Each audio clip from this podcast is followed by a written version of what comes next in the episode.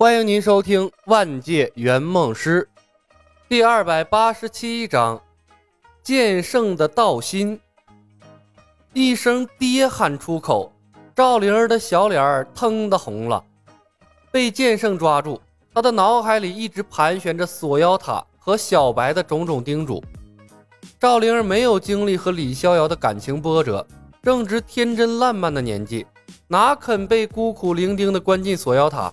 他又没有入道，所以醒来第一眼看到无欲无求的剑圣，一紧张，真的就给自己认了个爹，好羞耻，好尴尬呀！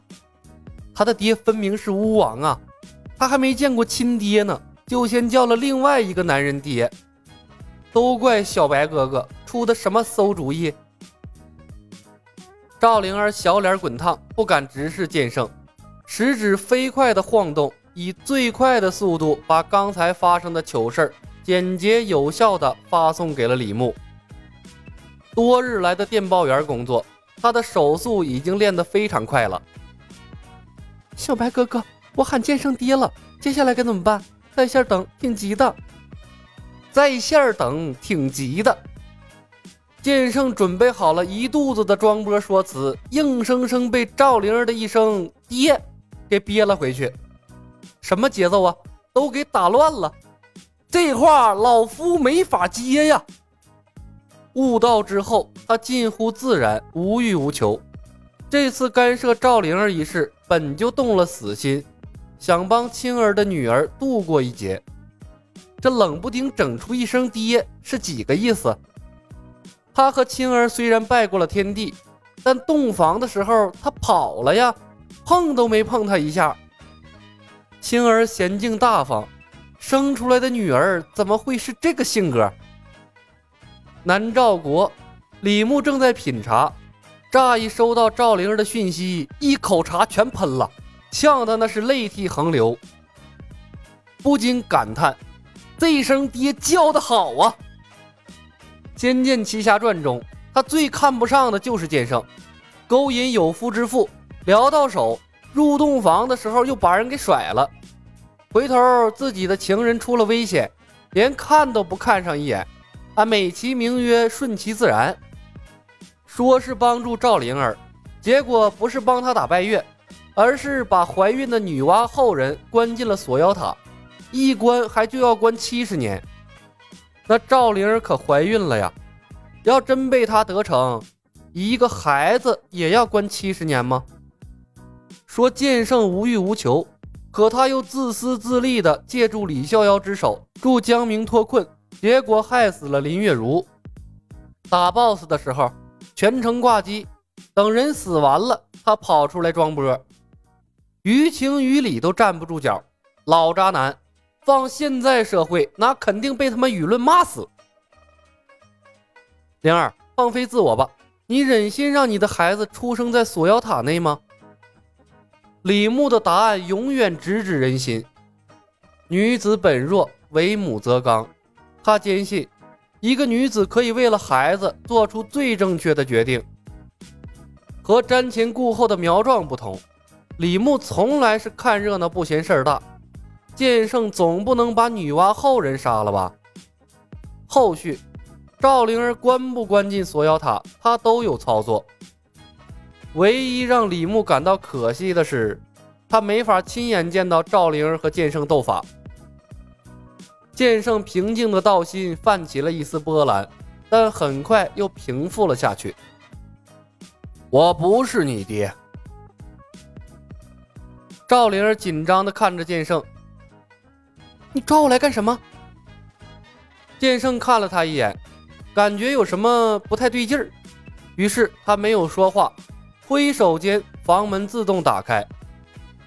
院子里，蜀山弟子分站两列，在赵灵儿诧异的眼神中，整齐的念诵《仙道渡人经》：“人道茫茫，仙道茫茫，鬼道乐兮。当人生门，仙道贵生，鬼道贵终。仙道常自己，鬼道常自凶。”诵经声吵得赵灵儿头痛欲裂，她晃了晃脑袋，让自己清醒了少许。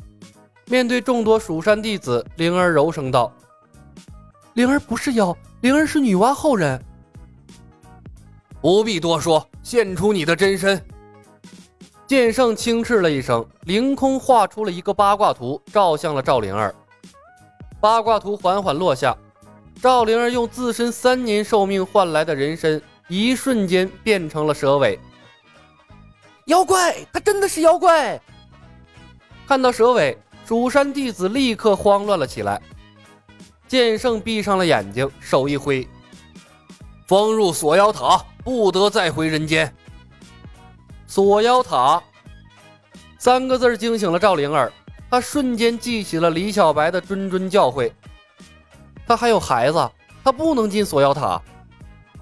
剑圣的强大，他深有体会。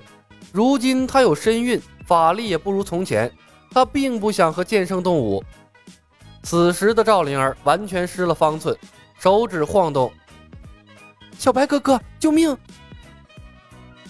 赵灵儿性格温和，那一声“爹”完全是意外。撒泼耍赖真不是他的强项。片刻，李牧的答复传了过来。赵灵儿一瞬间解析了李牧的讯息，稍稍一愣，猛地闭上眼睛，大声喊道：“爹，你不能这么做！你忘了我娘了吗？你不能为了一己私欲害了我和宝宝啊！”爹。蠢蠢欲动的蜀山子弟停下了脚步，奇怪的眼神看向了他们的掌门。这里边有故事啊！爹，你忍心让我的孩子降生在锁妖塔吗？她可是你的外孙女啊！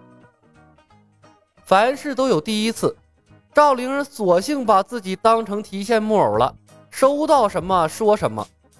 为了他的孩子，他绝对不能进锁妖塔。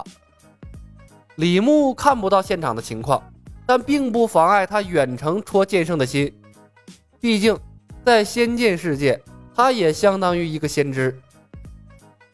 一声声爹喊的剑圣心烦意乱，这是他妈女娲后人？爹是一国之主，娘是为了众生甘愿牺牲的女娲神族，这闺女谁教出来的？用爹来碰瓷儿？剑圣黑着脸。妖言惑众，蜀山弟子听令，速速把他关进锁妖塔。爹，你还记得和你拜过天地的青儿吗？你为了一己之私抛弃了母亲，又要把他的女儿和外孙女关进锁妖塔。蜀山掌门在你的心中真那么重要吗？李小白传来的消息一条比一条劲爆，赵灵儿心脏蹦得飞快，忍不住看向了剑圣。小白哥哥说的是不是真的呀？剑圣真的和母亲拜过天地？那他到底是谁的女儿？是巫王的还是剑圣的？句句扎心呐！剑圣背在身后的手止不住的颤抖，他都快要守不住道心了。他忽然觉得扣留赵灵儿这步棋走错了。青儿在他的引导下不是入道了吗？他到底跟孩子说了些什么呀？赵灵儿不断晃动的手指，剑圣注意到了，他认得这个是法术一线牵。灵儿被他抓走，有人用一线牵来找他很正常，他没有阻止。剑圣是不知道啊，这一线牵还可以用来传递精准的消息，否则的话他一定会后悔。爹，求求你不要把灵儿关进锁妖塔。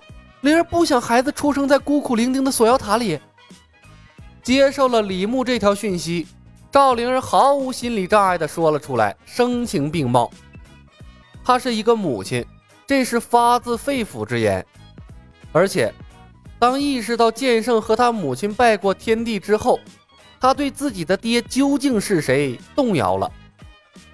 蜀山弟子本以为赵灵儿真如剑圣所说，是妖言惑众。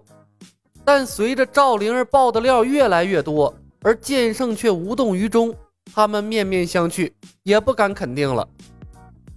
爹，你敢指天发誓，灵儿真的是妖怪吗？如果是，你当场杀了灵儿，灵儿绝不反抗，能死在爹的手里，灵儿毫无怨言。若不然，进锁妖塔，灵儿便自杀，绝不让孩子出生，受那囚禁之苦。